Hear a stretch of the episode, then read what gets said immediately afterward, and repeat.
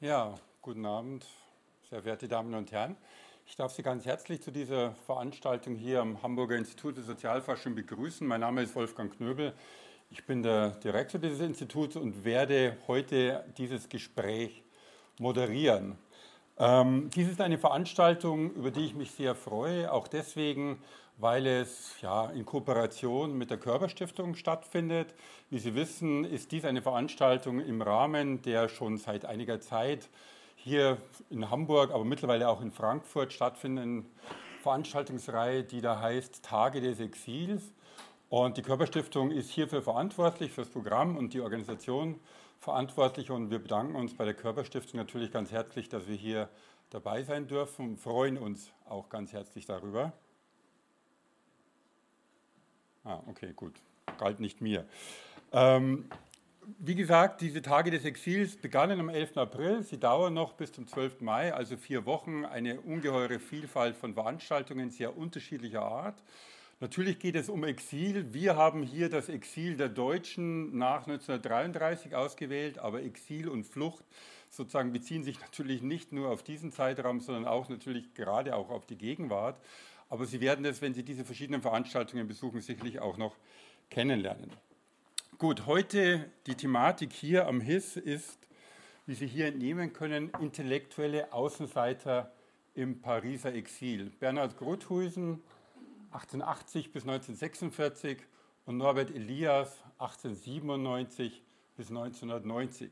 Sie werden diese beiden Autoren mit ihren Werken natürlich im Laufe des Gespräches sehr ausführlich vorgestellt bekommen.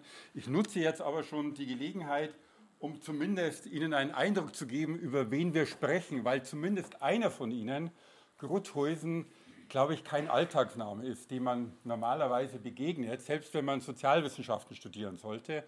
Norbert Elias auf der rechten Seite hingegen ist sozusagen weltberühmt ähm, er hat Bestseller geschrieben, 1976 bei Surkamp quasi veröffentlicht, wieder veröffentlicht, Der Prozess der Zivilisation, ein Buch, das einer der wenigen, würde ich sagen, wirklichen soziologischen Bestseller geworden ist, nicht nur in Deutschland, sondern weltweit.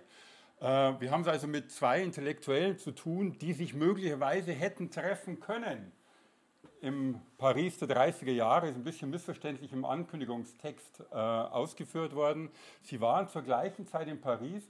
Sie haben unheimlich viele Ähnlichkeiten, gleichzeitig aber auch deutliche Unterschiede. Aber ob sie sich getroffen haben, wissen wir letztlich nicht. Ich habe noch ein paar andere Fotos dabei, die uns Herr Große Kracht, den ich gleich vorstellen äh, werde, zur Verfügung gestellt hat. Ähm, ja, so sieht er aus, wenn Sie ihn treffen würden, würden Sie ihn vielleicht erkennen, ist aber leider schon tot. Nochmal ein anderes Bild, vielleicht ein sehr charakteristisches von Norbert Elias. Aber es, Sie kennen vermutlich diese Bilder, weil, wie gesagt, Elias eine Figur ist, die man schlicht kennt, wenn man sich für Sozialwissenschaften interessiert. Um was geht es?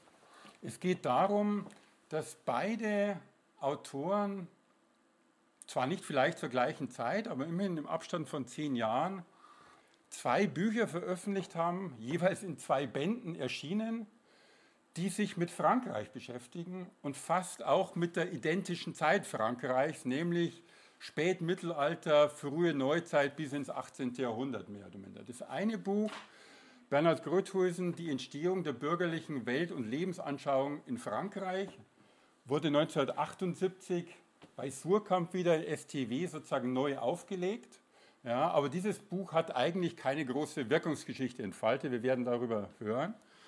Und warum dies so war, werden wir sicherlich auch diskutieren. Und das andere Buch wurde ein Weltbestseller. 1976 bei Surkamp wieder veröffentlicht, wiederum zwei Bände über den Prozess der Zivilisation, vielleicht das berühmteste Werk von Elias und eines der berühmtesten Werke in den Sozialwissenschaften. Darüber wird es gehen. Wir werden über diese beiden Autoren. Wir werden über diese beiden Bücher und auch über deren Wirkungsgeschichte sozusagen reden. Und wir heißt jetzt nicht ich, ich werde nur der Moderator sein, sondern sprechen werden über diese beiden Figuren, die beiden Herren, die da vorne sitzen. Und ich fange an mit der Vorstellung von Clemens Böhnke, hier ganz neben mir. Clemens Böhnke ist Mitglied der Forschungsgruppe Rechtssoziologie Er promoviert also gerade noch, promoviert zu einem rechtshistorischen, rechtssoziologischen Thema, nämlich zu Otto Liebmann und seinem Verlag 1890 bis 1933. Also eine soziologische Verlagsgeschichte, so könnte man es vielleicht bezeichnen. Er ist in jüngster Zeit hervorgetreten durch mehrere Veröffentlichungen in der kritischen Justiz und in der Zeitschrift für Rechtsgeschichte. Zum einen hat er sich sehr stark mit der intellektuellen Bewegung der Freirechtler beschäftigt und vielleicht für Sie interessanter, weil sozusagen aufmerksamkeitserheischender, er hat jüngst in der kritischen Justiz einen Aufsatz geschrieben äh, zu Otto Liebmann und zu diesem Themenkomplex äh, Paarland umbenennen, der in der Justiz, in der Juristerei relativ stark diskutiert wird, weil es sozusagen einen Kommentar gibt, einen sehr berühmten Kommentar, der nach einem Nationalsozialisten oder einem Proto-Nationalsozialisten, was auch immer, sozusagen sehr stark benannt ist. Und die derzeitigen Debatten gehen darum, ob man diese Kommentare dann tatsächlich auch umbenennen sollte oder wie auch immer sozusagen man damit irgendwie umgeht. Äh, vielleicht noch ein paar Worte zu Clemens Böhnke. Er ist von Haus aus Politikwissenschaftler. Er studiert aber jetzt sozusagen im PhD sozusagen Soziologie und er hat auch in jüngster Zeit mit verschiedenen Veröffentlichungen auf sich aufmerksam gemacht, nicht zuletzt auch als Herausgeber, Mitherausgeber äh, einer Aufsatzsammlung zum Werk von Ulrich Beck. Komme zum nächsten, Klaus Große-Gracht. Er ist außerplanmäßiger Professor für Geschichtswissenschaft an der Universität Münster. Er hat promoviert an zwei Orten im Cotitel-Verfahren in Bielefeld und Paris, war dann lange Zeit Mitarbeiter äh, am Zentrum für zeithistorische Forschung in Potsdam, äh, war dann in Münster Forschungsgruppenleiter am Exzellenzcluster Religion und Politik und ist jetzt seit einiger Zeit, drei Jahre glaube ich, ein Jahr, ein Jahr, Gott, ein Jahr hier in Hamburg am Zentrum, an, an der Forschungsstelle für Zeitgeschichte hier in Hamburg am Schlump. Und wir freuen uns ganz besonders, dass er hier ist. Er hat ganz stark Aufmerksamkeit erregt durch religionshistorische Arbeiten. Er ist, kann man jetzt natürlich nicht verschweigen, einer derjenigen, der die Biografie, die intellektuelle Biografie zu Gröthäusen geschrieben hat.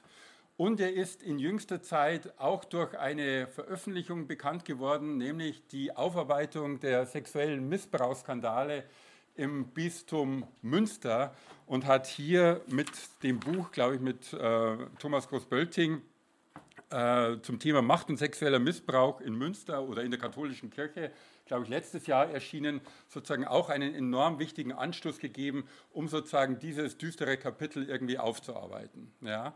Wie gesagt, er ist großer Kenner von Grothusen und kann uns sozusagen auch detailliert berichten über sozusagen die Spezifika des Exils in Frankreich bzw. in Paris, um das es jetzt gehen wird.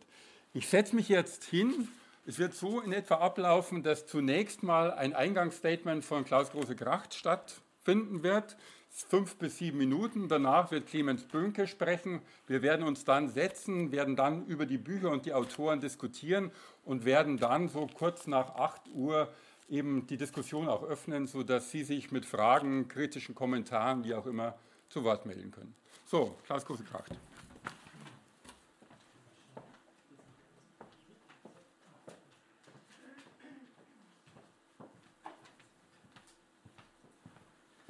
Ja, vielen Dank, lieber Herr Knüppel, für die ausführliche äh, Vorstellung. Ich freue mich sehr, hier zu sein, meine Damen und Herren. Bernhard Grutösen oder Gröthüsen oder einfach Grut, wie ihn seine französischen Freunde nannten, gehört nicht zu den bekannten Namen deutscher Exilintellektueller im 20. Jahrhundert. Wir haben es bereits gehört. Ich selbst bin auf ihn gestoßen, als ich Mitte der 1990er Jahre in einer Pariser Buchhandlung auf einen Band mit Aufsätzen von ihm gestoßen bin. Der Titel des Buches war Philosophie et Histoire, Philosophie und Geschichte. Genau die beiden Fächer, die ich damals studierte, wenn auch in anderer Reihenfolge. Schien also zu passen und ich beschloss, über ihn meine Dissertation zu schreiben. Als ich dann so an der Arbeit war, erzählte ich einmal einem damals wie heute nicht ganz unbekannten deutschen Zeithistoriker von meinem Thema. Den Namen Grutösen hatte er bis dahin noch nie gehört und meinte, das sei schlecht, Denn wenn nicht einmal er mit dem Namen etwas anfangen könne, wer solle sich dann für mein Buch interessieren? Ganz Unrecht hatte er nicht. Umso mehr freue ich mich, dass wir heute, über 20 Jahre später, im Rahmen der Tage des Exils an Bernhard Grutösen erinnern können und dann auch noch in so illustrer Gesellschaft mit Norbert Elias, einer ungleich bekannteren Gestalt der europäischen intellektuellen Geschichte des 20. Jahrhunderts. Um sich Grutösen anzunähern, macht es Sinn, ihn sich bildlich vor Augen zu stellen. Zwei Fotos haben Sie ja gesehen.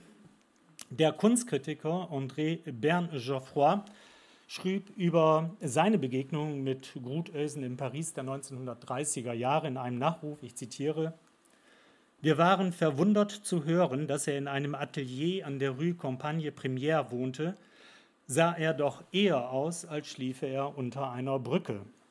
Seine struppigen Haare und sein Bart zeugten von einer verwegenen äußerlichen Nachlässigkeit, trotz der weitkrempigen Hüte, des obligatorischen Spazierstockes und der betont hellen, manchmal sogar mit kleinen Rosen verzierten Westen, die er an manchen Tagen zur Schau stellte und die sich dann über seinen etwas beleibten Bauch ausbreiteten. Er rauchte ohne Unterlass und ignorierte bewusst jeden Aschenbecher. Zitat Ende. Und der Literaturkritiker Jean Paulhan, vielleicht der engste Freund Grutösens in seinen späteren Lebensjahren, setzte hinzu, ich zitiere wieder, ich bin in meinem ganzen Leben keinem zweiten Menschen begegnet, für die eine Idee, auch wenn sie offenkundig falsch und absurd war, sobald ein Mensch sie entdeckt hatte, einen solchen Wert besaß. Er sagte, das ist eine Idee mit dem Tonfall eines Feinschmeckers. Zitat Ende. Soweit zwei Erinnerungsbilder, wie Grutösen sie bei seinen Freunden und Bekannten hinterlassen hat. Doch beginnen wir von vorn. Geboren wurde Bernhard Grutösen am 9. Januar 1880 in Berlin und wuchs in großbürgerlicher Umgebung in Baden-Baden auf. Nach dem Studium und der Dissertation im Fach Philosophie zählte er zum engeren Schülerkreis von Wilhelm Dilthey und Georg Simmel, dem Philosophen, bekannten Philosophen Wilhelm Dilthey und dem Soziologen Georg Simmel in Berlin. Gutösens Interessen galten zu dieser Zeit insbesondere der französischen Geistesgeschichte im vorrevolutionären Frankreich, die er auch im Rahmen seiner philosophischen Habilitationsschrift untersuchte. Auch nach deren Fertigstellung im Jahr 1907 blieb er dem Thema treu. Das Ergebnis dieser Studien sollte er allerdings erst viele Jahre später in Gestalt seines zweibändigen historischen Hauptwerks mit dem Titel die Entstehung der bürgerlichen Welt- und Lebensanschauung in Frankreich erschien in den Jahren 1927 und 1930 vorliegen. Wir haben die Abbildung gesehen. Gegenstand der beiden Bände war der Wandel der kollektiven Mentalität, genauer der Säkularisierung des religiösen Bewusstseins bürgerlicher Schichten in den Jahrzehnten vor der Revolution. Er lieferte damit nicht nur ein frühes Beispiel moderner mentalitätsgeschichtlicher Forschung, sondern zeigte zugleich das Potenzial einer phänomenologisch erweiterten Geistesgeschichte in der Tradition seines Lehrers Dilthey. Hatte dieser sich noch ganz auf die großen Denker und Dichter konzentriert, so war es Grutösens erklärtes Ziel, eine Art anonyme Geistesgeschichte des französischen Bürgertums, so sein eigener Ausdruck, anonyme Geistesgeschichte vorzulegen. Ob ihm dies gelungen ist, darüber können wir gleich diskutieren. Grutösen hat sich übrigens nicht erst im Jahr 1933 von Deutschland abgewandt.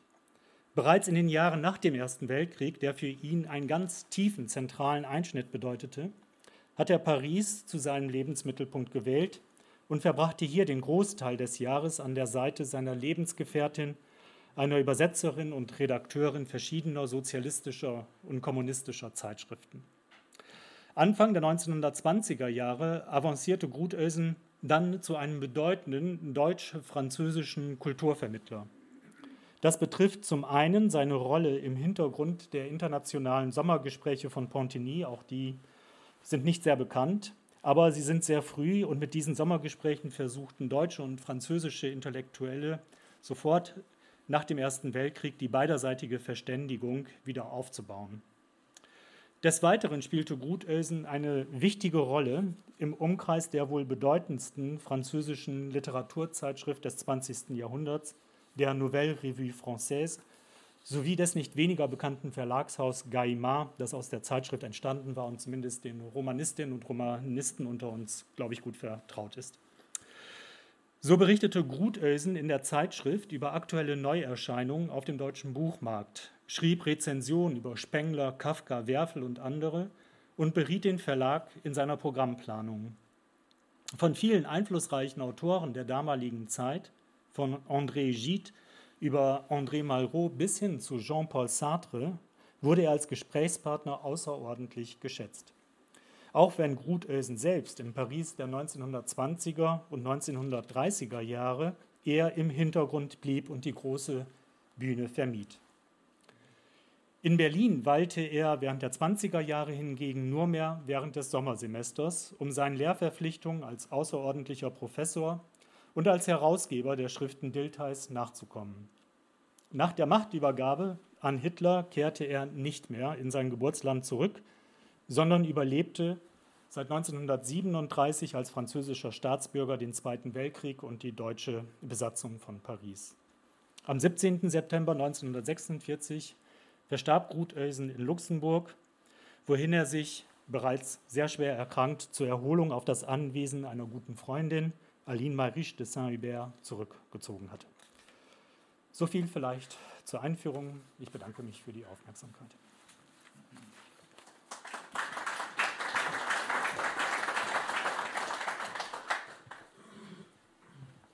Ja, meine Damen und Herren, ähm, vielen Dank, Herr Knübel, auch für die Vorstellung und für die Einladung. Ähm, ich selber habe keine Arbeit ähm, zu Norbert Elias bisher vorgelegt und bin sozusagen Schöpfer aus zweiter Hand, möchte aber vielleicht zu den biografischen Arbeiten, die bisher zu Norbert Elias sind, eine Beobachtung teilen und dann von dort aus losmarschieren. Wer also die biografische Literatur zur Person Norbert Elias durcharbeitet, also das betrifft insbesondere Hermann Kortes Buch mit dem Titel Über Norbert Elias und den kürzlich von Adrian Jitschin vorgelegten Band Das Leben des jungen Norbert Elias, der bemerkt bei aller beachtlichen Materialfülle und Stoffaufbereitung, dass die Darstellung in gewisser Hinsicht Kopf steht. Kortes erstes Kapitel trägt den Titel Die späte Karriere eines Buches und befasst sich mit der verspäteten Rezeption von Elias zweibändiger Arbeit über den Prozess der Zivilisation, eine Zitat Pionierleistung, welche heutzutage den Zitat Rang eines klassischen Werkes habe, das nach wie vor aktuell sei. Und auch der Leser von Jitschins 2021 erschienenen Biografie wird gleich im ersten Satz vor klare Tatsachen gestellt. Ich zitiere, Norbert Elias war einer der wenigen Soziologen von Weltrang. Man erfährt allerdings im Laufe der Darstellung nicht, wo man diese Weltrangliste einsehen könnte, wer wohl noch auf ihr zu finden wäre, wer sie führt und vor allem unter welchen Bedingungen man auf sie aufgenommen wird.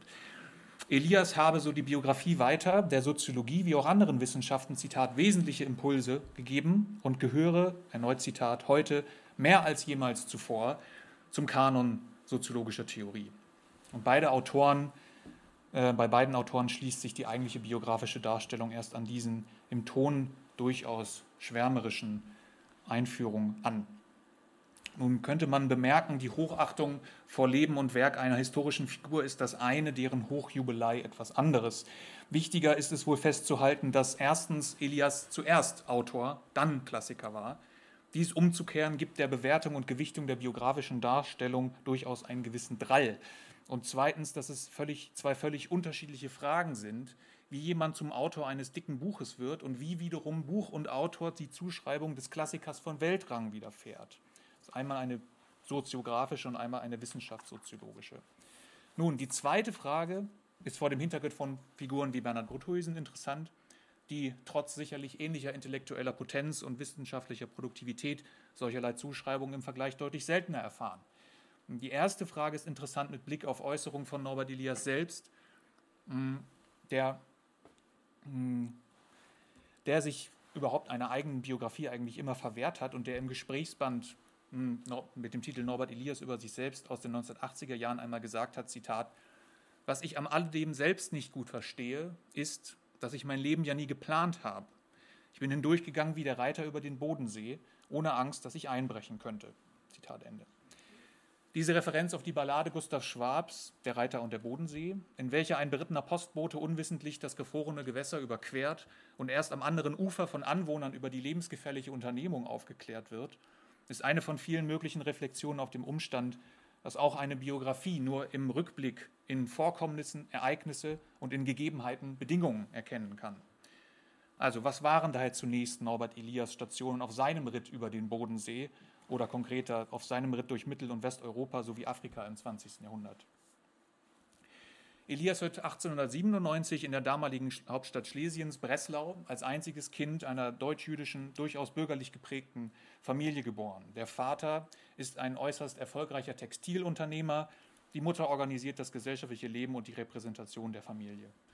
Sohn Norbert war nun nicht für die Weiterführung des Unternehmens, sondern für eine irgendwie akademisch geprägte Berufslaufbahn vorgesehen, besuchte das Breslauer Johanneum, bei dem auch Ernst Kassierer unter anderem Schüler war, wird Mitglied des jüdischen Jugendwanderbunds Blau-Weiß.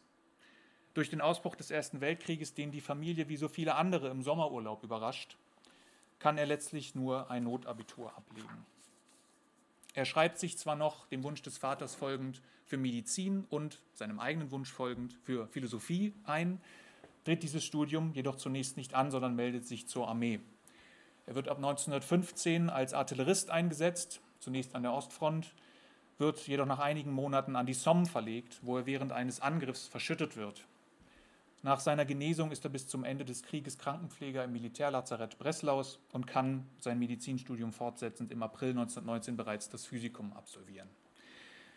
Dennoch wird ihm alsbald die Medizin leidig und er promoviert sich schließlich mit einer philosophischen Arbeit bei Richard Hönigswald. Dass Elias dabei freimütig in seine Dissertation schreibt, Ihn würden die Bestimmungen Kants nicht überzeugen, es könne so etwas geben wie Kategorien vor jeder Erfahrung, fand der Neukantianer Hönigswald überhaupt nicht komisch.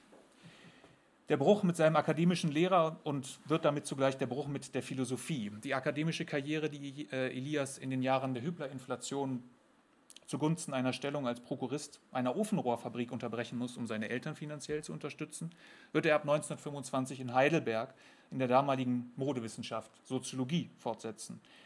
Den Plan, sich bei Alfred Weber mit einer Arbeit über die Entstehung des wissenschaftlichen Denkens in den oberitalienischen Städten der Renaissance ähm, zu absolvieren, kann er für eine Stellung als Assistent und Habilitant bei Karl Mannheim in Frankfurt aufgeben.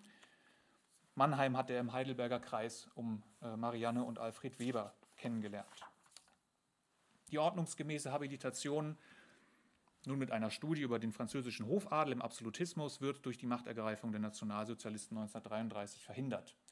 Elias muss Frankfurt verlassen, geht zunächst für etwa zwei Jahre nach Paris, wovon wir noch ausführlicher sprechen werden, dann vermittelt über Alfred Glücksmann nach England, um dort in der Bibliothek des British Museum, wie Karl Marx, entsteht in emsiger Tätigkeit zwischen 1935 und 1939 seine Studie über den Prozess der Zivilisation.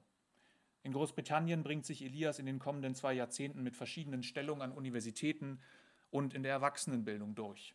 Erst 1962 erhält er durch Zufall einen Ruf auf eine befristete Professur in Ghana. Ab 1965 führen ihn verschiedene Gastaufenthalte an Universitäten und Forschungsinstitute in Holland und Deutschland. In diese Zeit fällt auch die Wiederentdeckung und ab Mitte der 1970er Jahre die breite Rezeption des Buches über den Zivilisationsprozess, deren Thesen von da an und über Elias Tod im Jahr 1990 hinaus langsam im Fachbewusstsein insbesondere der deutschen, deutschsprachigen Soziologie versickern und deren Begrifflichkeiten mittlerweile auch zu zeitdiagnostischen Zwecken aufgerufen werden. Etwa zuletzt im Januar 2023 als Oliver Nachtwey in der Frankfurter Allgemeinen Zeitung versuchte, die sogenannten Silvesterkrawalle als Prozess der Entzivilisierung zu fassen. Und damit bedanke ich mich recht herzlich mit dieser Vorstellung.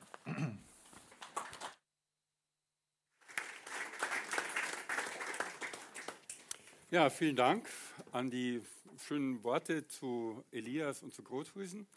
Vielleicht fangen wir an mit einer ganz simplen Frage. Warum sollten wir, müssen wir, dürfen wir die Werke der beiden heute noch lesen? Was macht die, wenn überhaupt, heute noch aktuell? Warum sind die heute noch interessant?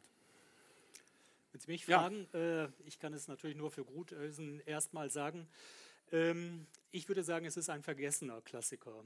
Äh, man kann bei ihm nach wie vor ganz zentrale ähm, Ideen finden und auch äh, eine Form der methodischen Herangehensweise, die seiner Zeit weit voraus war. Und vielleicht ist das auch der Grund, äh, warum er zeitgenössisch nicht so gewirkt hat. Ähm, es ist in der deutschen Geschichtswissenschaft, in der deutschen Philosophiegeschichtsschreibung äh, lange Zeit eigentlich das Vorurteil vorherrschend gewesen, dass sich die deutsche Geistesgeschichte eben tatsächlich nur für die großen Dichter und Denker interessiert.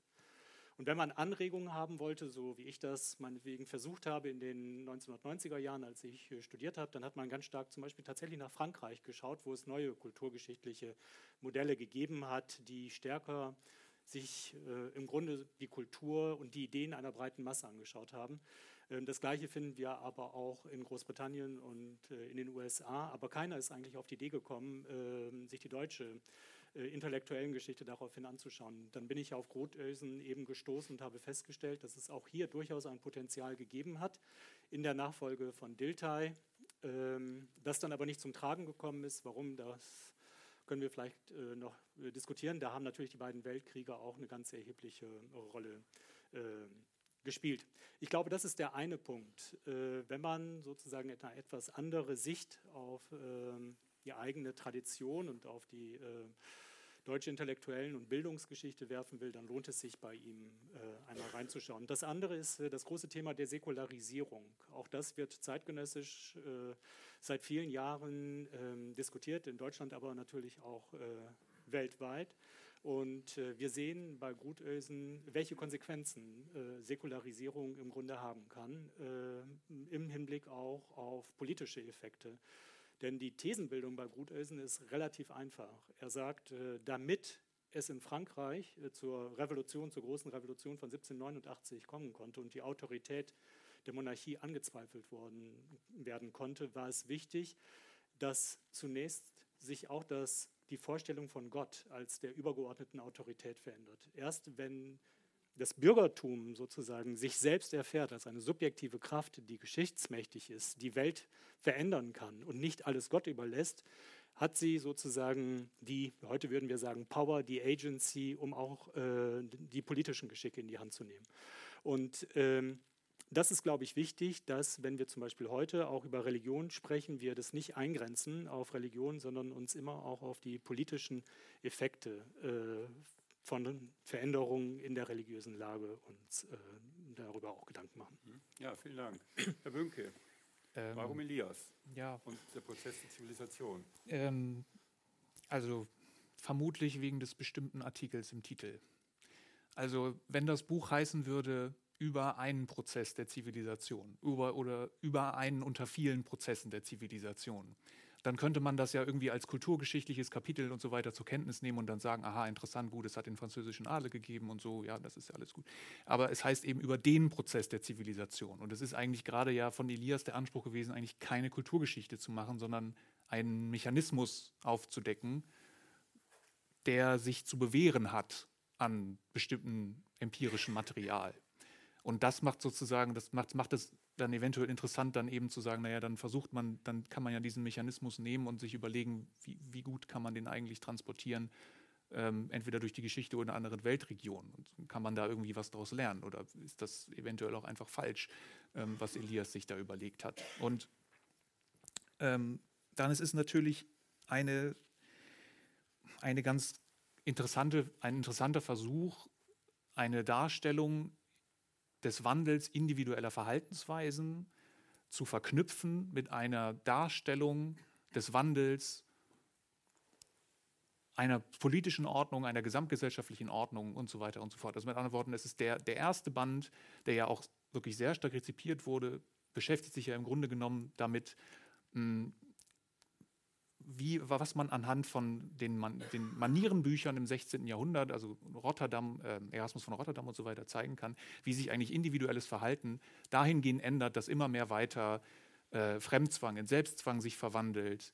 Man sozusagen Leute lernen, ihre Effekte zu kontrollieren. Da gibt es ja ganz tolle Kapitel über das, über das Spucken, über das Essen mit Messer und Gabel. Ähm, über das Schneuzen und solche Sachen. Das sind alles äh, sozusagen, Elias versucht da irgendwie nachzuvollziehen, dass ähm, sich bestimmte Verhaltensweisen verschwinden und es eben nach wie sozusagen zunehmende, eine zunehmende Dämpfung roher Affekte stattfindet. Und im zweiten Band versucht er das zu erklären anhand mh, hm, im Grunde genommen also anhand des Wandels einer gewissen staatlichen Ordnung, also die Entstehung ähm, überhaupt des absolutistischen Staates und so weiter und was sozusagen diese, diese gesamtgesellschaftliche Entwicklung auch bedeutet für individuelles Verhalten. Und drittens, hm, das muss ich sagen, das ging mir bei Grothuisen auch so, es ist einfach verdammt gut geschrieben. Also es ist tatsächlich, es lässt sich einfach sehr gut lesen. Es ist unheimlich, es ist unheimlich lucide, ähm, es ist, das erlaube ich mir jetzt das Urteil, es ist unheimlich jargonbefreit und sozusagen es ist immer der Versuch, das rückzubinden im Text werden Fragen gestellt, das eigene Urteil wird immer wieder überprüft und so weiter. Und es ist natürlich ein Bildungserlebnis. Weil die Frage ist sozusagen, was wird da eigentlich irgendwie alles gehoben an historisch-empirischem Material, um die These zu belegen? Und da kann man natürlich auch eine ganze Menge ähm, von mitnehmen. Hm. Okay. Bevor wir vielleicht zum uns Paris nähern, noch eine Frage. Wie erklärt man denn eigentlich, dass der eine zum Klassiker der Sozialwissenschaften geworden ist und der andere mehr oder minder vergessen wurde und nur noch bestimmten Spezialisten bekannt ist. Wie, wie kann man sowas erklären? Materialien sind jetzt zwar nicht identisch, aber es geht um Frankreich, es geht um das vorrevolutionäre, vielleicht sogar mittelalterliche, spätmittelalterliche Frankreich. Es wird mit merkwürdigen Quellen gearbeitet. Der eine wird zum Klassiker, der andere, obwohl er ja auch spektakuläre Thesen hat, haben Sie ja gerade aufgeführt, wird mehr oder minder vergessen. An was liegt sowas? Wer will beginnen? Ähm, ich hatte eben schon gesagt, äh, für die intellektuelle Biografie von Gruthuysen sind diese beiden Weltkriege einfach äh, zentral.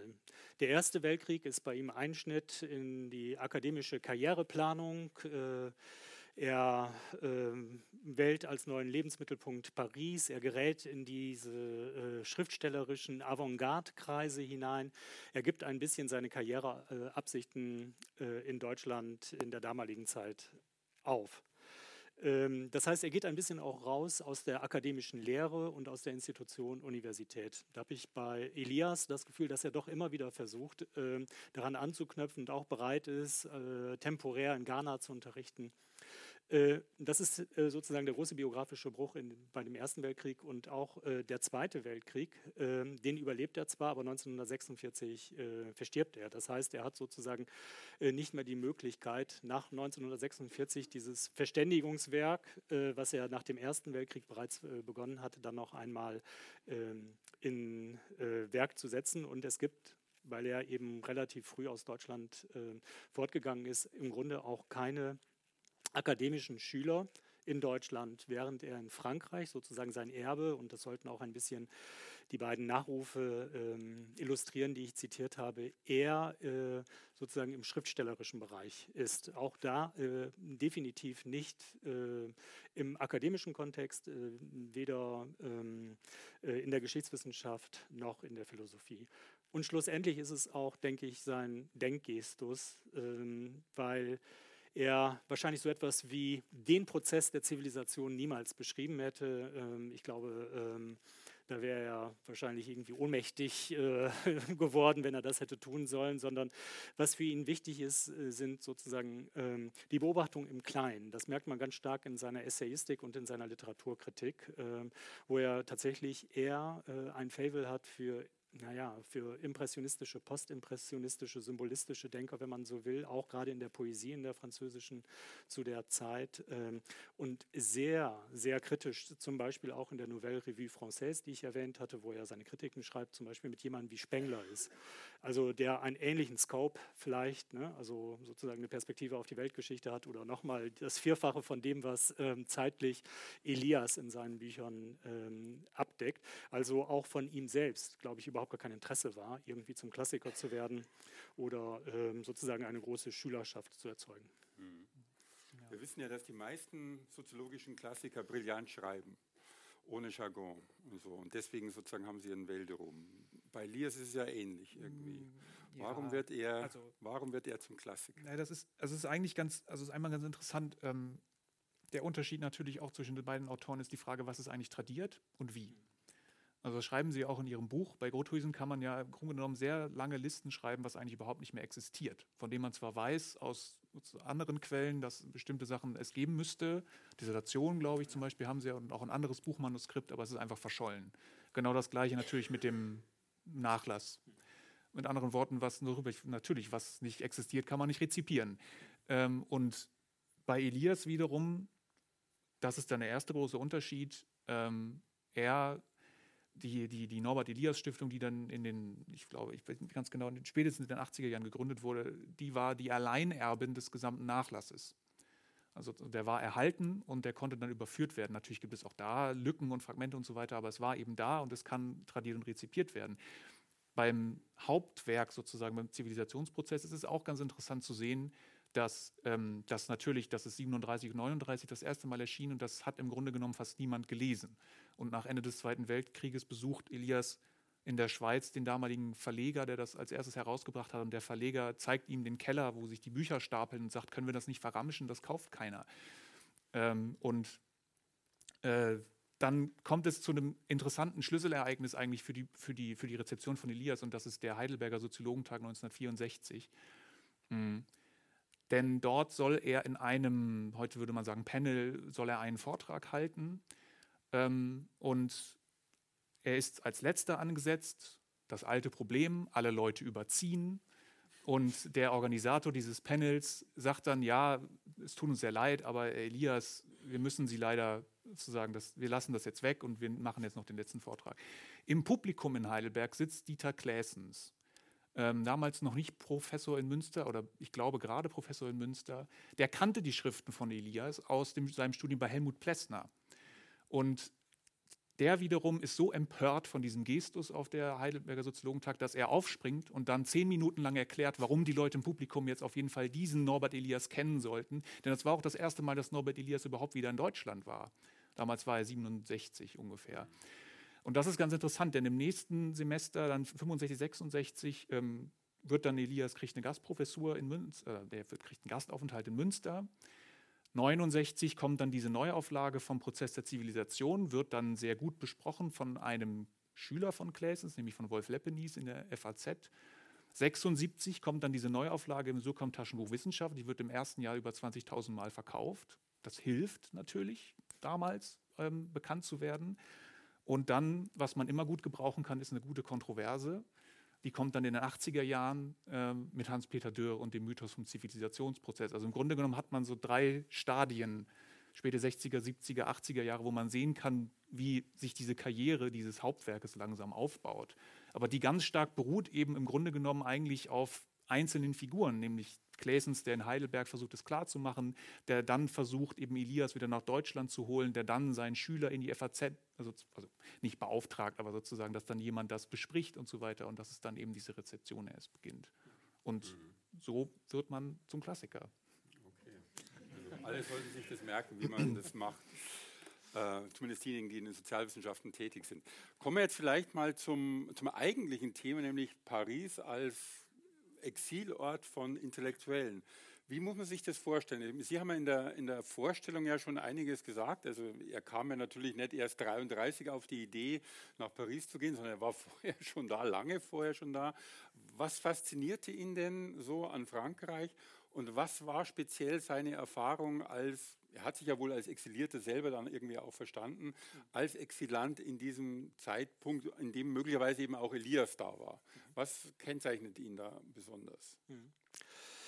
Ähm, ich glaube, der Ruthösen, äh, wie ich schon sagte, sozusagen, er ist interessiert im Grunde daran, was Ideen einfach sind, also was Denken ist. Ne? Er sagt sozusagen, auch Gegenstand der Philosophie ähm, ist das Denken, es sind nicht sozusagen philosophische Systeme, sondern es äh, ist eine Praxis. Ähm, das ist ein Prozess und er ist eigentlich auf der Suche danach, äh, beschreiben zu können, wie das funktioniert. Ähm, das ist bei Dilthey schlussendlich auch nicht anders, wenn man, äh, weil Dilthey als der Theoretiker des Verstehens natürlich auch daran interessiert ist, ähm, was ist das? Ne? Was ist diese Operation, äh, die wir Verstehen nennen? Und äh, das ist der Impetus, von dem Gruthausen auch ausgeht. Und ähm, Er sieht dann in dieser Gemengelage, in der intellektuellen Gemengelage um 1900 äh, vor allen Dingen eine neue Form des Philosophierens, die auch in Deutschland aufkommt, wo äh, den Ideen vielleicht dann doch wieder mehr Substanz äh, zugemessen wird als sozusagen die Kategorien von Kant, gegen die äh, Elias dann äh, anläuft. Aber auf der anderen Seite ist es in Frankreich vor allen Dingen äh, die Philosophie von Henri Bergson. Und äh, wenn Sie in Philosophiegeschichtsbüchern schauen, dann wird sozusagen äh, dieses Denken von Bergson, aber auch Dilthey in Deutschland und insbesondere auch Georg Simmel, der ja für Grutelsen auch sehr wichtig ist, eben als Lebensphilosophie äh, beschrieben. Und das ist das, was er eigentlich voranbringen will. Also welche Rolle spielt das Denken für das Leben und wie sind Leben und Philosophie ineinander äh, äh, umsetzbar? Und äh, er ist sozusagen vor dem Ersten Weltkrieg ein ganz enger Schüler von Simmel. Äh, er ist dann aber furchtbar enttäuscht von Simmel im Ersten Weltkrieg, weil Simmel äh, leider, der auch zu den großen Verehrern von Bergson in Deutschland gehört, äh, dann äh, während der Kriegsjahre äh, tatsächlich in das nationalistische Horn stößt und mit anderen deutschen Schriftstellern und Philosophieprofessoren ganz stark gegen, ja, sag ich mal, die französische Sicht, auch die sehr abwertende französische Sicht auf die deutsche Kultur ähm, sozusagen äh, das aufnimmt und ähm, Simmel von sich selbst äh, eben auch sagt, in mir raste der Furor Teutonicus äh, gegen die Franzosen an. Und äh, das ist für äh, Grutösen der große Bruch mit, äh, mit Simmel. Dilthey lebt zu dieser Zeit nicht mehr, ist, glaube ich, 1911 gestorben. Und das ist sozusagen der Punkt, an dem er philosophisch heimatlos wird, in, in diesem Horizont der Lebensphilosophie.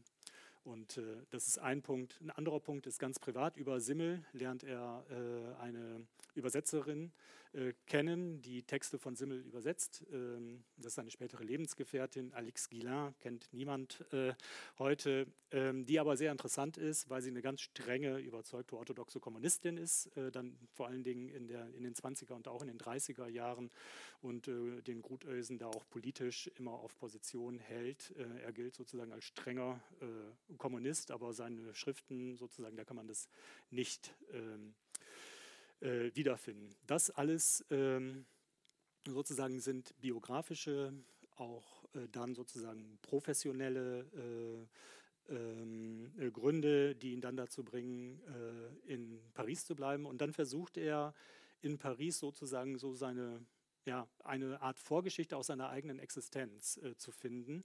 Und er versucht sozusagen diesem deutschen systemischen Denken einen anderen Denkgestus entgegenzusetzen. Und äh, das meint er in der französischen Literatur, insbesondere äh, von äh, Pascal äh, kommend, äh, Diderot im 18. Jahrhundert zu finden. Das ist der sogenannte Esprit de Finesse. Und das ist das, was ich eben schon mal versucht habe anzudeuten.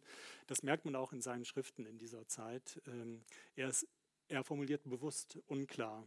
Er sagt, irgendwie ergibt sich der Eindruck, dass und äh, sozusagen es ist ein Oszillieren des Dazwischen und man hat sozusagen Bilder des Clair-Obscur und äh, sozusagen einer, eines Denkens, das äh, nicht sozusagen zu einem Stillstand kommt, auch nicht zu einer klaren systemischen Aussage. Das ist weniger jetzt in diesem historiografischen Hauptwerk äh, die Entstehung der bürgerlichen Welt- und Lebensanschauung, aber in seiner ähm, Essayistik und insbesondere in seiner Literaturkritik, äh, wo dieser Denkgestus von ihm tatsächlich äh, permanent äh, praktiziert praktiziert wird. Und äh, für ihn ist das sozusagen, was für ihn eine existenzielle Bedeutung hat, etwas, was in der Tradition äh, sozusagen ja, der französischen Essayistik ganz äh, klar steht. Und ähm, sozusagen, das, das ist nochmal ein Grund für ihn, warum er sich selbst letztlich von seiner Identität dann irgendwann eher als Franzose äh, fühlt und nicht als Deutscher. Man muss dazu sagen, also die französische Sprache äh, beherrschte er wohl äh, perfekt,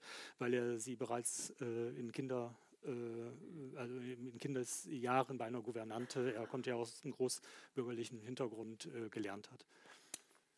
Vielleicht nochmal eine Anschlussfrage. Ich meine, Sie haben jetzt gesagt, er war mit einer Marxistin, mit einer mhm. Kommunistin verheiratet, hatte wohl auch kommunistische Sympathien, wie auch mhm. immer. Gleichzeitig war er aber irgendwie auch zurückhaltend. Ja. Welche Typus von Exilant politische Exzellent verkörperte er ja. denn? Ich glaube, diese Zurückhaltung dagegen, ähm, sozusagen eine, eine stark thesenorientierte Wissenschaft äh, zu treiben und äh, Philosophie in Form von Systemen zu denken, hat ihn davor zurückgehalten, jetzt sozusagen Bekenntnis zum Marxismus abzugeben. Das war für ihn eine politisch existenzielle äh, Entscheidung.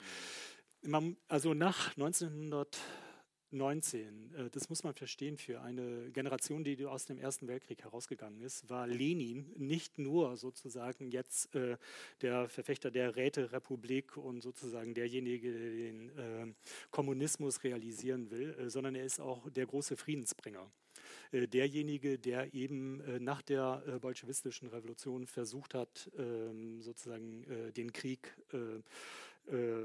zu beenden. Das ist sozusagen die Ausstrahlung, die aber ganz vielen pazifistischen Intellektuellen gehabt hat. Also in Paris zu der Zeit sind Leute auf Demonstrationen gewesen, die gesagt haben, Vive, also es lebe Wilson, ne, der mit seinen 14 Punkten versucht hat, eine Nachkriegsordnung ähm, auch für Europa in die Wege zu setzen und Vive Lenin. Das war für die sozusagen kein Gegensatz, äh, Lenin und Wilson in, äh, ja, sozusagen in einem Atemzug äh, zu nennen. Also er war sozusagen wohl sehr äh, pazifistisch und, das, und er hat immer gedacht, und das ist natürlich total äh, grotesk eigentlich, ähm, dass äh, ja, die Sowjetunion mit ihrem Gesellschaftsmodell einfach ähm, sozusagen ein Gegenmodell ist zum Militarismus in, in, in Deutschland und in den europäischen mhm. Ähm, äh, ähm, Mächten. Das führt dann eben auch dazu, dass er sich, weil er sozusagen keine klaren politischen Bekenntnisse über dieses existenzielle Pazifistische hinaus gegeben hat, sich dann auch in den 30er Jahren stark zurückgehalten hat. In den 30er Jahren äh, ist Paris sozusagen äh, die Hauptstadt ähm, des politischen Exils, äh, derjenigen, die vor dem Nationalsozialismus geflüchtet sind, mit einer ganz großen organisatorischen Unterstützung, auch ähm, durch äh, die Kommunisten und natürlich auch äh, durch die kommunistische Internationale. Das ist gar keine Frage. Es gibt 1935 den großen, wahnsinnig beachteten Schriftstellerkongress in, ähm, in Paris, wo sowohl Exilautoren, deutsche Exilautoren aufgetreten sind, als auch André Gide und André Malraux als sehr bekannte Schriftsteller in der damaligen Zeit, die ja mit Grutösen persönlich in Kontakt standen, aber er selbst hat sich dazu überhaupt nicht äh, äh, geäußert. Auch später der, äh, im Widerstand, im französischen Widerstand. Es war für alle äh, Zeitgenossen von ihm klar, dass er dazugehörte. Aber ich habe das auch versucht, damals in meiner Dissertation genauer zu recherchieren. Äh, man findet relativ äh, wenig. Aber er ist nie angefeindet worden äh, als jemand, der kollaboriert habe, obwohl er ja sozusagen äh, von seinem Herkommen her äh, dieser Verdacht nahegelegt hätte und er auch dann gerade im Verlagsprogramm für Gaimar ähm, auch äh, Kontakt hatte äh, zu den Kulturattachés der deutschen Botschaft während der Besatzungszeit. Also ähm, auch da hat er natürlich versucht, die, also den, den das Überleben des Verlags äh, zu retten, aber es ist nie sozusagen irgendwie in Frage gestellt worden, wo er, wo er politisch steht, ohne dass er das in irgendeiner Form sozusagen öffentlich äh, für die Nachwelt niedergelegt hätte. Mhm. Wie sieht es denn bei Norbert Elias aus? Das ist eine extrem große Frage natürlich. Welches politische Verständnis hatte denn Elias? Und vielleicht können Sie ein bisschen schon was über die Weimarer Zeit sagen. Er war ja quasi Nachbar des Frankfurter Instituts für Sozialforschung, lebte schon in Frankfurt offen schwul, was sozusagen sicherlich nicht sozusagen selbstverständlich war, sozusagen zeigte da auch erheblichen Mut. Ja. Aber welche, welche politische Agenda hatte er, wenn er überhaupt eine hatte? Ja, er war ja nicht nur Nachbar, er war ja wirklich Schreibtischnachbar. Also das Institut für Soziologie der Universität Frankfurt hatte ja, glaube ich, das Erdgeschoss gemietet im alten Institut für Sozialforschung, ähm, was damals von, von, von sehr vielen Leuten ja irgendwie liebevoll die Marksburg genannt wurde. Ähm, also und die Leuten Horkheimer. Ja, sozusagen, also, ja. als, als, also gleichzeitig die Institute, einmal von Horkheim und einmal von Mannheim, eben im selben Gebäude zu haben. Ähm, da, müsste, da musste dann sozusagen eine gewisse Grundierung ähm, und eine gewisse Linientreue natürlich gegeben sein.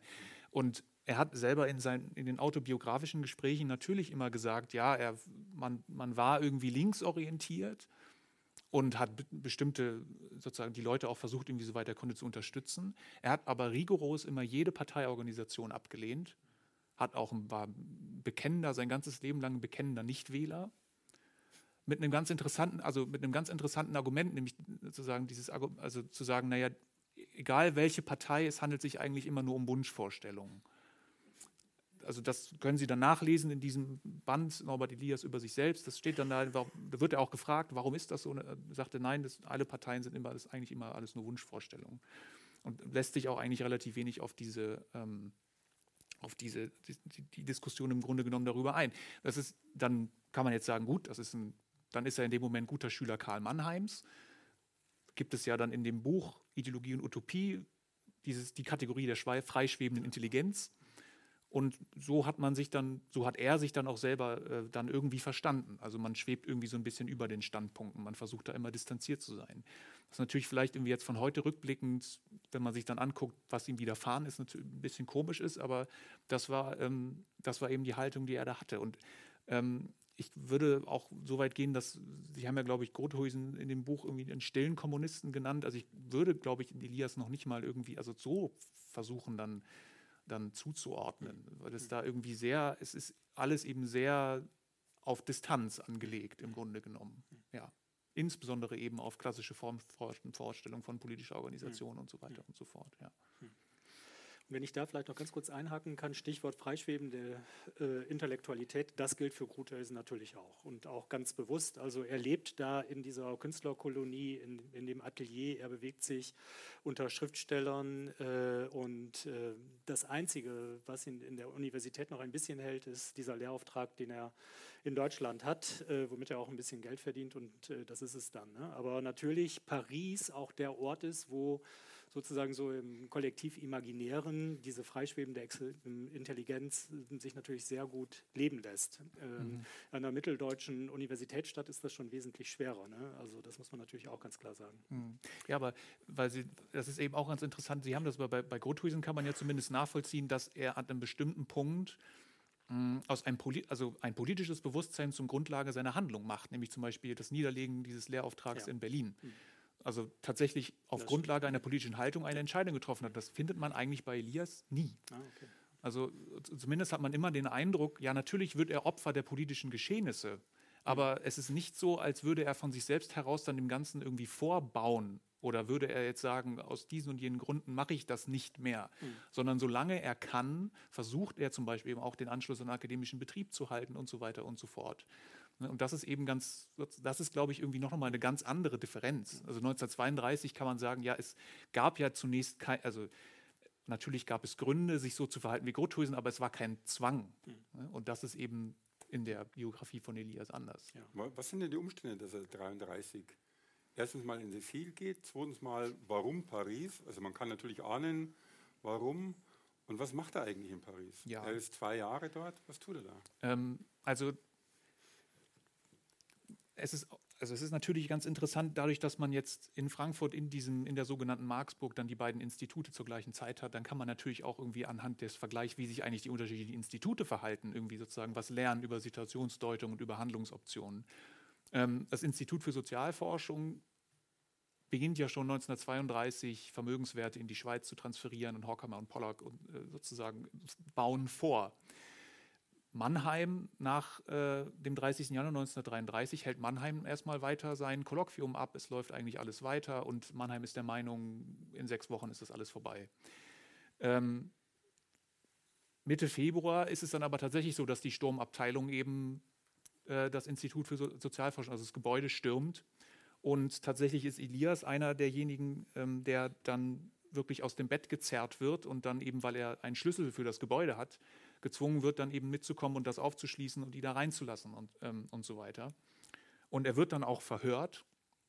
Das ist, ähm, äh, also im Rückblickend ist es natürlich unfreiwillig komisch, aber ähm, Mannheim hatte zu dieser Zeit ein Kolloquium, weil er ein Buch über den Liberalismus schreiben wollte, ein interdisziplinäres Kolloquium. Das hatte dann auch bei den Zeitgenossen, hatte das den, äh, den, ähm, den, den scherzhaften Titel, es war die liberale Fliegergruppe. Die SA war jetzt also der Meinung, das wäre eine paramilitärische Organisation. Nun ist gut, man kann jetzt die Frage aufwerfen, welches sozialwissenschaftliche Forschungsinstitut ist finanziell gut genug ausgerüstet für den, für den motorisierten Luftkampf und so weiter. Ne? Aber die waren eben anderer Meinung. Und ähm, gleichzeitig, also das ging dann auch noch im Institut, für, also an dem Gebäude auch noch weiter. Äh, Elias musste dann seinen Schlüssel abgeben.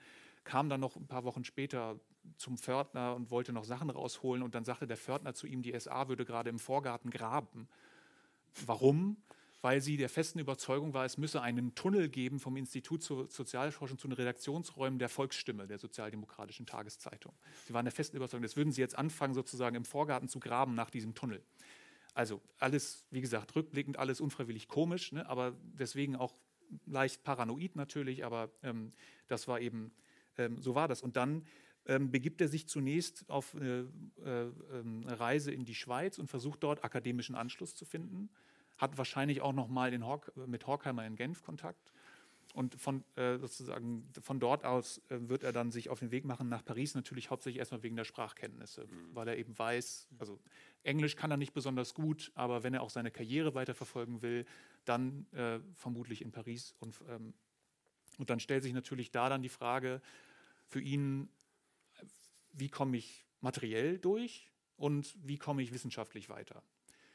Und für den einen, für das Materielle, gründet er eine Spielzeugfabrik ähm, zusammen mit einem kommunistischen Schriftsteller und seinem damaligen Partner Maurice Herz, einem ähm, bildenden Künstler. Und die versuchen dann so kleine ähm, so Spielzeugelefanten und solche Sachen zu vertreiben. Und äh, Elias hat ja Erfahrung aus seiner Zeit bei der Ofenrohrfabrik im Vertrieb und im Außendienst. Und er versucht dann eben, diese kleinen Spielzeugelefanten an die Kaufhäuser weiter zu vertreiben und so weiter. Es ist ein absolutes Desaster. Ähm, er verliert das gesamte Geld, was er da rein investiert.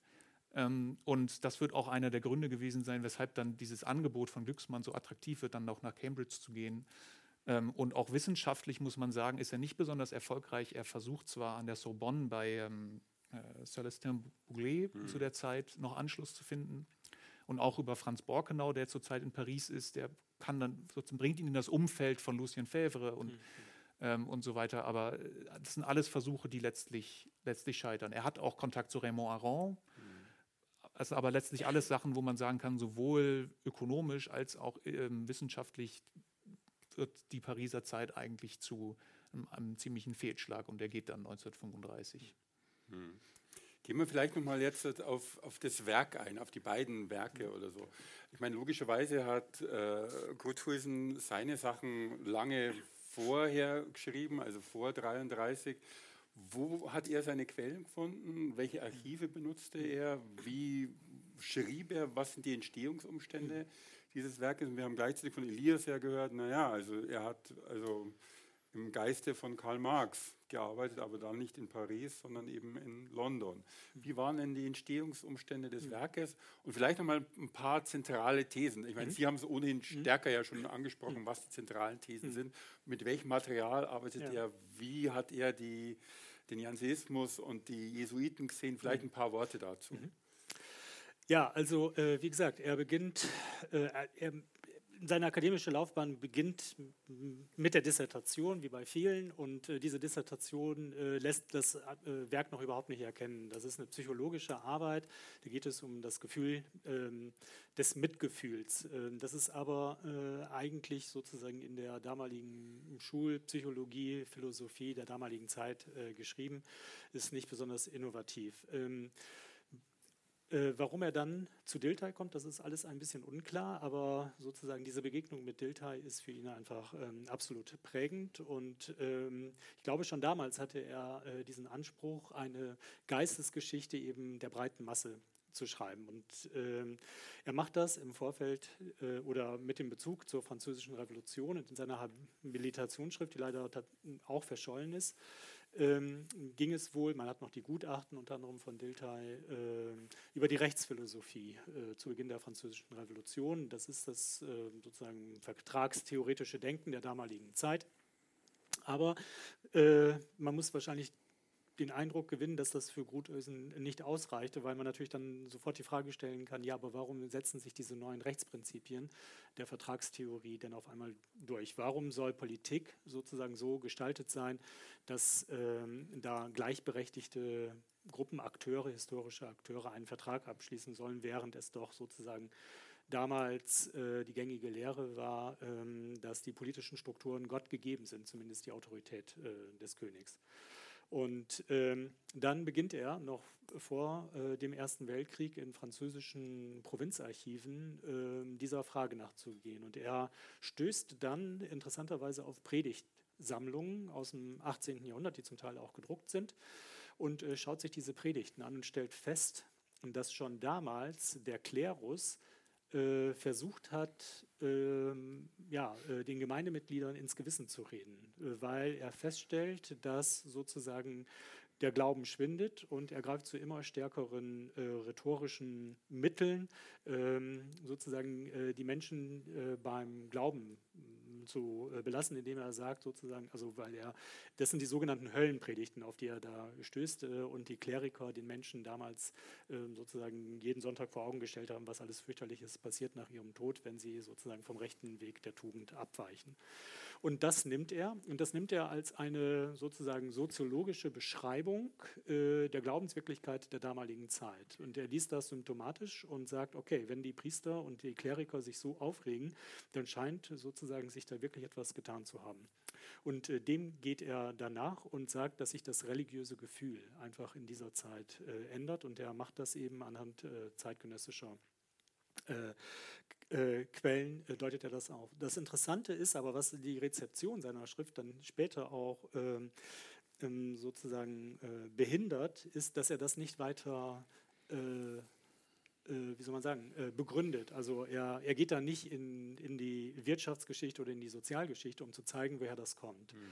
Ähm, das macht er nicht, äh, sondern er bleibt auf dieser Beschreibungsebene, weshalb ich immer sagen würde, er ist sozusagen ein Phänomenologe von Ideen, äh, der nie das Interesse hat und das auch methodisch niemals machen würde, Ideen aus irgendetwas Nicht-Ideellem mhm. abzuleiten, sondern für ihn ist das Bewusstsein und die Ideen eine eigene Form von Realität, die sozusagen sui generis ist, die aus sich selbst heraus lebt und allerhöchstens aus anderen Ideen und aus den Gedanken sozusagen und Mentalitäten erwachsen kann. Aber es gibt nicht das, ähm, das sozusagen, wie ein klassischer Marxist das sagen würde, die Ideen als Überbau nur der, äh, die Reflexion sind von bestimmten gesellschaftlichen Interessen und Konflikten ähm, und mhm. dann sozusagen nur dafür benutzt werden oder diese repräsentieren. Ähm, das ist sozusagen, äh, das macht er nicht, deswegen bleibt er auf dieser Beschreibungsebene.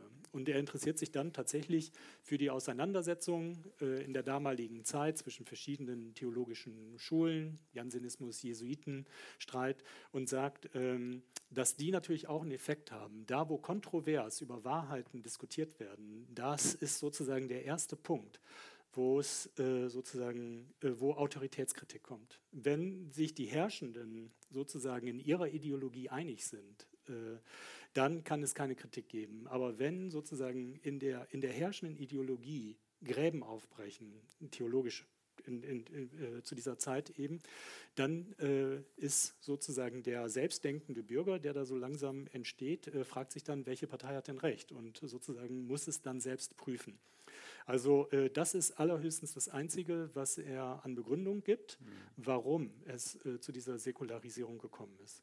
Und dann beschreibt er in seinem zweiten Band, nachdem er in dem ersten Band sich auf den Wandel des religiösen Bewusstseins äh, konzentriert, welche Konsequenzen das zum Beispiel für das Wirtschaftshandeln hat, wenn nichts mehr vorgegeben ist, sondern wenn auf einmal sozusagen äh, der Geist anfangen muss, selbsttätig äh, zu werden, äh, dann entwickelt sich da eine spezifische Form sozusagen von Rationalität und von Aushandlung mit Vertragspartnern, die dann eben sozusagen über die Ökonomie schlussendlich auch in das äh, politische Denken äh, hineinkommen. Und das ist sozusagen der Bereich, in dem er sich äh, bewegt. Diese, diese Bände zur, zur, Entstehung der bürgerlichen Welt- und Lebensanschauung äh, sollten mehr Bände eigentlich haben als diese zwei. Irgendwann wäre er dann noch äh, zu diesen großen Denkern gekommen. Er, es gibt ein Manuskript von ihm, das ist posthum veröffentlicht worden, auch über Rousseau.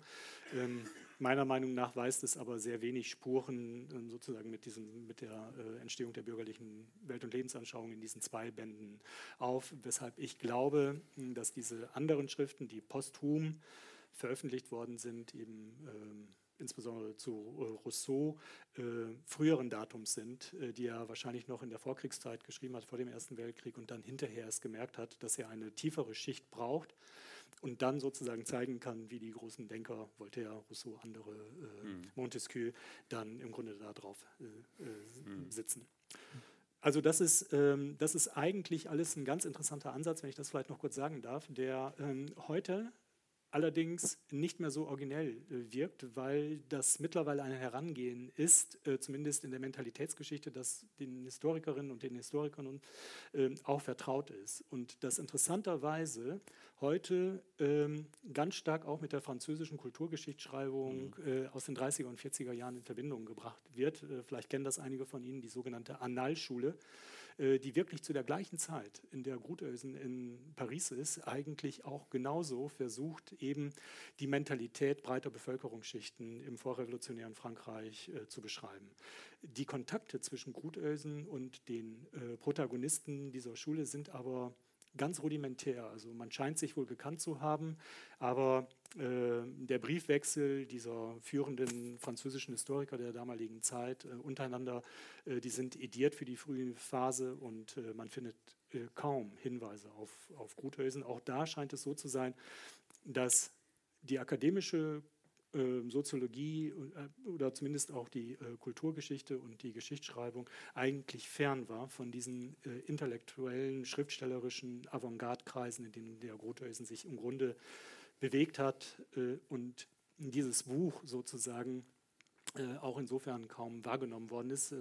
Es gibt eine einbändige französische Ausgabe der Entstehung der bürgerlichen Welt- und Lebensanschauung, die erscheint aber interessanterweise in dem Gaimard Verlag, bei dem Grutheusen ja selbst als Lektor mhm. dann irgendwann tätig war. Das heißt auch äh, letztlich in einem äh, Literaturverlag und nicht in einem äh, sozusagen kulturwissenschaftlichen äh, mhm. Verlag äh, der mhm. damaligen Zeit. Sie haben ja in der Einführung gesagt, naja, also er schreibt oder er, er, macht seine Forschung eben an der British Library, sammelt da, sucht da raus, Manierenbücher, Benimmbücher. Und so. Können Sie vielleicht nochmal, weil vermutlich nicht alle Elias gelesen haben, sozusagen an einigen, ist ja sehr anekdotenhaft, haben Sie ja selber aufgeführt, äh, beschrieben, an einigen Anekdoten sozusagen klar machen, wie die Argumentationsweise irgendwie läuft bei ihm. Warum nimmt er diese Bücher? Was mhm. ist sein Ziel? Mhm. Also ähm, das Ziel, das ist, also das ist ganz interessant. Ich glaube, da, deshalb kamen wir auch auf die Idee, das mal zu vergleichen. Das Ziel ist ja im Grunde genommen auch ein bisschen ähm, eine Rehabilitation der historischen Bedeutung des Adels. Mhm. Denn was es natürlich in den 20er und frühen 30er Jahren sehr viel gibt, ist eigentlich eine historische Aufarbeitung der, der Bedeutung des Bürgertums. Mhm. Also natürlich Max Weber und eben auch Gruthuisen, aber eben im näheren Umfeld ähm, von Elias ja äh, eben dieses Buch von Franz Borkenau, das ja fast denselben Titel hat wie das Buch von Gruthuisen, mhm. das ist die Entstehung des bürgerlichen Weltbildes. Mhm. Und ähm, natürlich irgendwie in diesen historisch-materialistischen Kreisen ist man irgendwie der Auffassung, ja, der Adel ist es eigentlich mehr so ein Wurmfortsatz, die sind ja vollkommen unwichtig und die Trägerschicht ist eigentlich das Bürgertum und das soll dann irgendwann das Proletariat werden und so weiter. Und Elias stellt sich ja im Grunde genommen dagegen und sagt, oder implizit versucht er zu zeigen, naja, aber die, die Hofaristokratie in Frankreich, die hatte eine ganz bestimmte historische Bedeutung. Die war nämlich im Grunde genommen dafür zuständig, ein bestimmtes, er nennt es dann zivilisiertes Verhalten durchzureichen an die anderen Bevölkerungsschichten. Aber es entsteht eben zuerst dort. Und das ist eben genau diese Rolle, die man eigentlich dieser Trägerschicht zu einem bestimmten historischen Zeitpunkt zusprechen muss. Es ist die Frage, woher, also dann geht es, also natürlich geht es dann letztlich um Verhaltensmaximen. Und auch da kann man eigentlich eine ganz interessante Parallele ziehen. Ähm, so wie Max Weber in der protestantischen Ethik dann solche Bücher nimmt wie von Benjamin Franklin, Advice to Young Tradesmen, also den ersten Satz kennen Sie alle, bedenke, dass Zeit Geld ist und so weiter, also diese Verhaltensmaximen, die sich eben Kaufmänner aneignen sollen. Sowas ähnliches versucht er daneben nachzuweisen an diesen Manierenbüchern von Erasmus von Rotterdam, weil das ja, die drücken ja auch bestimmte Verhaltensmaximen aus. Und das übersetzt, in, dem, in der Meinung von Elias übersetzen sich dann diese Bücher nach und nach in eine bestimmte Form von Lebensführung. Und diese Lebensführung etabliert sich eben zuerst an, innerhalb eben dieser Zirkel ähm, an den hochabsolutistischen Höfen. Denn da ist eben sozusagen diese Etikette und diese Manieren ganz entscheidend für im Grunde genommen ja, für eigentlich Machtgewinn. Mhm. Also sozusagen, man, wenn man da in diesem Hof reüssieren möchte, dann muss man sich eben so verhalten. Und das wird dann, das bekommt eine Vorbildfunktion, die sich dann durch Nachahmung nach und nach durchsetzt, eben auch in anderen Bevölkerungsschichten. Und das ist im Grunde genommen der Mechanismus und die These eben des Prozesses der Zivilisation, wie Elias das dann mhm. nennt. wenn ich kurz einhaken darf, aber das ist dann ja doch eine große Differenz. Bei Elias ist es sozusagen top-down. Äh, Approach, äh, wenn man so will, oder eine Top-Down-These sozusagen für gesellschaftlichen Wandel, der von den Eliten ausgeht. Also sozusagen von der Aristokratie, beziehungsweise die Aristokratie ihren Machtverlust äh, kompensiert durch eine besondere Form der Lebensführung. Und äh, dann äh, das Bürgertum, und das äh, hat ja auch die Bürgertumsgeschichtsschreibung gezeigt, im Grunde versucht, sozusagen diesen adeligen Lebensstil auch noch ganz stark im 19. Jahrhundert dann zu kopieren. Während bei dem Gutösen es anders geht, sozusagen, sondern das ist eher bottom-up, äh, dass er sagt, naja, in der Lebenswirklichkeit oder in diesem denkerischen Prozess, äh, das bricht halt auf, die traditionelle Ideologie, wenn wir es so nennen wollen. Äh, und es entwickelt sich von unten eigentlich stärker etwas. Und mhm. tatsächlich, die Aristokratie kommt bei ihm im Grunde überhaupt nicht vor. Die hat sozusagen geschichtsmäßig überhaupt gar keine Potenzialität mehr ist kein ja. Motor mehr für ja. irgendeinen Transformationsprozess. Ne? Ja, und das Interessante, was eben auch umgekehrt ist, ist natürlich die Rolle der Religion. Hm. Also was, das ist ja, es steht ja in den Titeln dieser Bücher drin. Also im, hm. im Grunde genommen muss, wenn man verstehen will, wie dieses, diese Weltanschauung hm. entsteht, dann muss man sich eben angucken, wie mit den katholischen Lehren umgegangen ja, wird. Ja. Und bei Elias spielt das eigentlich überhaupt keine Rolle sozusagen, also das ist wirklich fast, fast, ähm, fast Anathema, dass irgendwie, dass es sein könnte, dass eventuell es auch eine Institution gibt, die ja, ja äh, Verhaltensmaximen produziert wie am Fließband, nämlich die Kirche, dass die irgendeine Rolle spielen könnte in diesem Zivilisationsprozess, kommt für ihn interessanterweise nicht so richtig in Frage. Hm. Er berichtet ja sogar mit Franz Borkenau, der ihn ja darauf anspricht, wo bleibt eigentlich die Religion? Also der Marxist Borkenau fragt ihn nach der Stellung der Religion und dann ist Elias beleidigt. Und bricht den Kontakt ab, ja. ja. ja. Also die Debatten sozusagen ja. gingen ja dann weiter, weil man natürlich gegen Elias irgendwann mal auch fragte, wo bleibt eigentlich das Militär? Wo sind die Disziplinierungswirkungen des Militärs? Wo sind die Disziplinierungswirkungen der Fabrik oder der frühen Manufakturen oder so? Er konzentriert sich ganz stark auf dieses Adelsmodell und man könnte zumindest sagen, eine Möglichkeit, der Defizite, die Defizite von Elias zu heilen, wäre sozusagen eine Lektüre von Grothusen gewesen, weil der natürlich sozusagen die Religion sehr viel stärker machte, als das bei Elias je überhaupt der Fall war. Gehen wir vielleicht, bevor wir noch öffnen jetzt, nochmal auf den, auf den Exilort, steht ja im Titel unserer Veranstaltung, Paris ein. Ähm, wenn man sozusagen das Gesamtwerk von Elias anschaut, über das wir nicht gesprochen haben, wir haben nur über Prozess der Zivilisation gesprochen. Welche Rolle spielte denn Paris für Elias, auch für seinen späteren Lebensentwurf? Es war Zwischenstation. Ähm, aus der Biografie von Nietzsche kann man auch lernen, er lebt auch in Paris schwul, offen. Also es gibt dort sozusagen bestimmte Bereiche, wo das problemlos möglich ist. Er bricht aber sozusagen mit diesem offenen Leben, wenn er dann danach nach London geht. Warum? ja, die gesetzliche Lage in Großbritannien zu dieser Zeit ähm, lässt es nicht zu. Also, also das ist ähm, bessere Hinweise kann man darauf nicht haben. Also natürlich gibt es dann die Berichte, äh, den, dass er in den 50er Jahren, wenn er dann an diesen Institutionen der Erwachsenenbildung, auch an Universitäten ist, sich durchaus sehr gerne mit den Studierenden dort umgibt, auch mit jungen Männern. Äh, sozusagen, aber da mehr kann man daraus nicht machen. Also tatsächlich, Sie haben es ja gesagt, Paris ist eine Zwischenstation, ähm, die genau das war und mehr nicht. Also das, das Interessante ist auch, dass ähm, er selber überzeugt sich davon, dass er, wenn überhaupt, dann nach Frankreich gehen kann, eben weil das eine Frage von Sprachkenntnissen ist. Mhm. Und Glücksmann ist dann derjenige, der dann darauf aufmerksam macht, das ist doch völlig egal. Komm doch, also ich meine, ein bisschen Englisch kannst du doch du wirst doch schon durchkommen irgendwie. Also mhm. sozusagen, das ist eben auch wieder eine Frage von, wie deutet man eigentlich die eigene Situation. Mhm. Aber ansonsten, es ist eben ganz interessant, dass das eine, eine Zwischenstation ist, die ähm, eben anders als bei Grothuisen ähm, kannte Elias im Grunde genommen ja Frankreich auch mehr dann von Urlaubsreisen, mhm. obwohl er es beforscht hat, mhm. kannte er das eigentlich e erstmal kaum mhm. ne, und geht dann eben äh, nach Paris. Aber hat er nochmal versucht, Fühler auszustrecken in die wissenschaftliche Landschaft Frankreichs, nachdem er in Großbritannien etabliert war? Weiß man da irgendwas? Mir würde es jetzt aus dem Kopf nicht einfallen, direkt mhm. tatsächlich. Mhm. Nee. Okay. nee. Für Grothusen war Paris Heimat. Absolut. Wahrscheinlich. Ja, genau. Ja.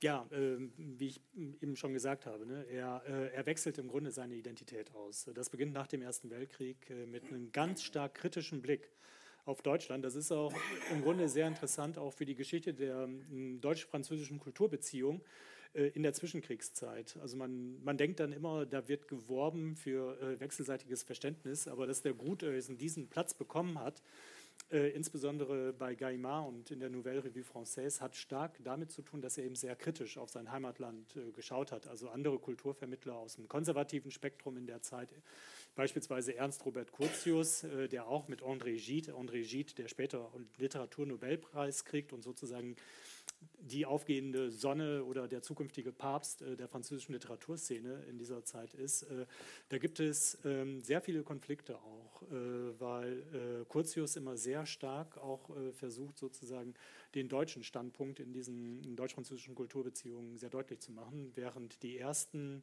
literarischen Stellungnahmen von, von Grutösen eben sehr, sehr kritisch sind. Ne? Also, ähm, wie gesagt, es, es gibt diesen Verriss von Spengler, ähm, es gibt dann auch ähm, sehr kritische Stimmen zu, ähm, ja, äh, zu Büchern über Nietzsche oder über Nietzsche-Kult in, in Deutschland etc. Äh, PP. Ähm, er hat sozusagen auf der anderen Seite auch sehr viel getan äh, für, für deutsche Literatur in der damaligen Zeit, aber die eben ähm, nicht unbedingt sozusagen in das Zentrum der deutschen Nationalkultur der damaligen mhm. Zeit äh, dazugehörten oder die versucht haben, diese Tradition aufrechtzuerhalten. Ich hatte erwähnt, äh, Kafka beispielsweise. Ähm, aber interessanterweise ähm, bemüht er sich auch oder er ist auch bereit, sich auf Heidegger einzulassen, mhm. was, was sehr interessant ist, weil es eigentlich nicht passt in äh, sein intellektuelles Profil und kriegt dafür sehr viel Ärger, unter anderem von den bereits erwähnten äh, Vordenkern der kritischen Theorie da in Frankfurt von Adorno und Horkheimer, die sagen eben, äh, wie der, der will doch Marxist sein. Wie kann denn ein Marxist ähm, bereit sein, ein gutes Wort für Heidegger einzulegen? Aber äh, da sieht man wieder, dass der Gutösen eigentlich nicht in diesen naja, intellektual-politischen Kategorien mhm. gedacht hat, äh, mhm. von Schulen und wie man sie promoten muss, äh, sondern äh, da sozusagen tatsächlich ähm, jedem Gedanken sozusagen sein Eigenrecht gelassen hat, ohne auf die ja, politischen Konsequenzen, wenn man so will, dann äh, mhm. zu schauen. Mhm. Aber der war äh, sozusagen von seiner ganzen Identität her, passte das, dass er dann 37 tatsächlich die französische Staatsangehörigkeit äh, bekommen hat. Auch das war natürlich für im damaligen Pariser Exil nicht leicht. Ne? Also der, der, gehörte zu den Lucky Few, die mhm. das konnten. Ähm, das hatte einfach schlicht damit zu tun, dass er, ähm, weil er schon so lange da war, auch über die notwendigen Kontakte da ähm, verfügt hat. Ne? Wir kennen andere Beispiele, Walter Benjamin, Manesch Berber und so, äh, die extrem gelitten haben in diesem französischen Exil und nie diese Unterstützung äh, hatten, die sich zum Teil auch an Gruthausen gewandt haben, der naja, sich bemüht hat, aber jetzt äh, auch nicht wirklich jemand ist, der ganz aktiv als jemand, der relativ gut in, der, in, der, in, in Frankreich beheimatet war, ähm, sich jetzt wirklich sozusagen zu so einer Hilfsorganisation oder so oder zu einer Anlaufstelle äh, in, auch in ja, ganz praktischen Fragen äh, gemacht hätte. Auf der anderen Seite, er lebte eben auch selbst prekär, das muss man auch immer sehen. Ne? Also mhm.